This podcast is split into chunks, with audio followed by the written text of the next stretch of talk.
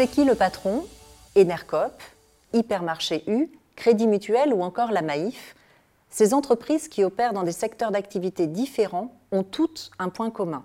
Elles sont détenues par leurs sociétaires. Mais qu'est-ce qu'un sociétaire? Un sociétaire est une personne physique ou morale qui détient des parts sociales du capital d'une société coopérative.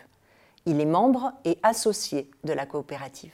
Il peut s'agir de salariés qui détiennent en majorité le capital de la coopérative, comme dans les SCOP, sociétés coopératives et participatives. Dans les SIC, les sociétés coopératives d'intérêt collectif, le capital, lui, est détenu par plusieurs catégories d'associés au sein de collèges. Ce peut être des consommateurs, des salariés, des producteurs ou encore des collectivités locales. On parle alors de gouvernance multisociétariale. D'autres coopératives ont un type d'associés. Les producteurs ou commerçants pour les hypermarchés U par exemple, les clients pour les mutuelles et les banques coopératives. Historiquement, les sociétés coopératives ont été créées par leurs membres en vue de s'associer pour répondre à leurs aspirations sociales, culturelles, économiques et à leurs besoins communs, avec une ambition politique de gérer démocratiquement la coopérative.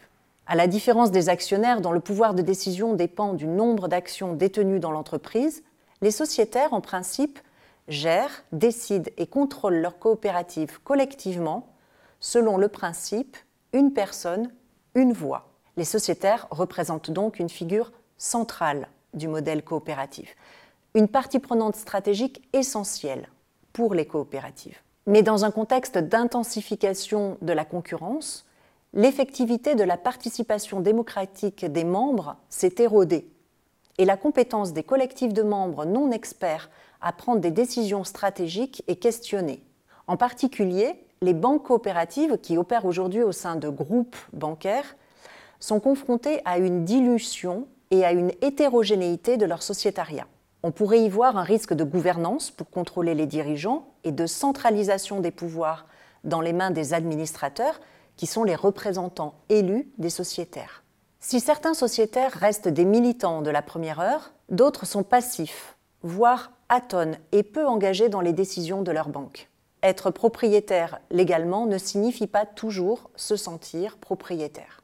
Dans leur discours institutionnel, les banques coopératives attendent pourtant de leurs sociétaires qu'ils participent à la vie de leur banque, en endossant simultanément plusieurs rôles, en étant membres de la gouvernance, apporteurs d'affaires portant les valeurs coopératives, citoyens engagés localement sur le territoire, mais aussi membres à part entière de la banque. Le sociétaire des banques coopératives est une partie prenante ubiquiste. Il est à la fois client par les services bancaires qu'il utilise et copropriétaire par la détention de parts sociales. Ce principe de double qualité contribue à réduire les risques de conflit d'agence entre les propriétaires et les clients. Il donne aussi aux sociétaires un double pouvoir si ces attentes ne sont pas satisfaites. En tant que client, les sociétaires peuvent modifier leur comportement de consommation et changer de banque. En tant que copropriétaires, ils peuvent demander le rachat de leur part sociale.